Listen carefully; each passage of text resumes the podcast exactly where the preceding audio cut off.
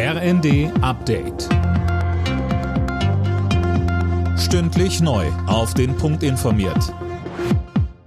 Ich bin Dirk Jostes. Guten Morgen.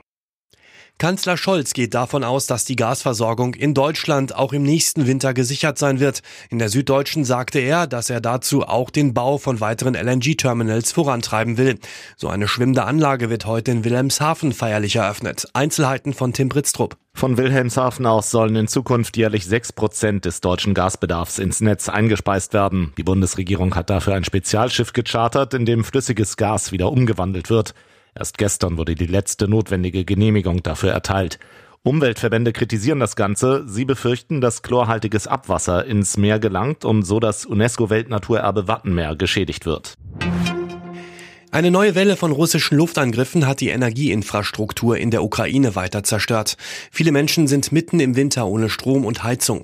Der ukrainische Stromnetzbetreiber spricht von Notabschaltungen im ganzen Land.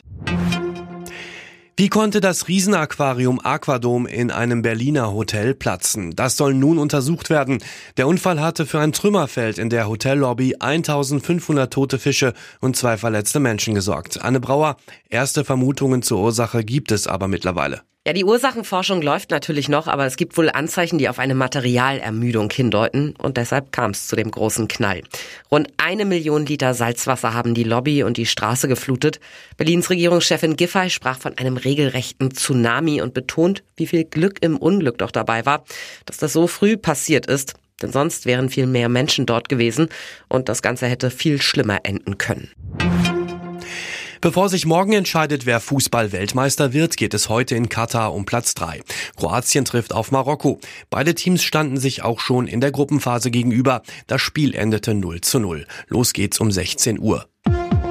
Alle Nachrichten auf rnd.de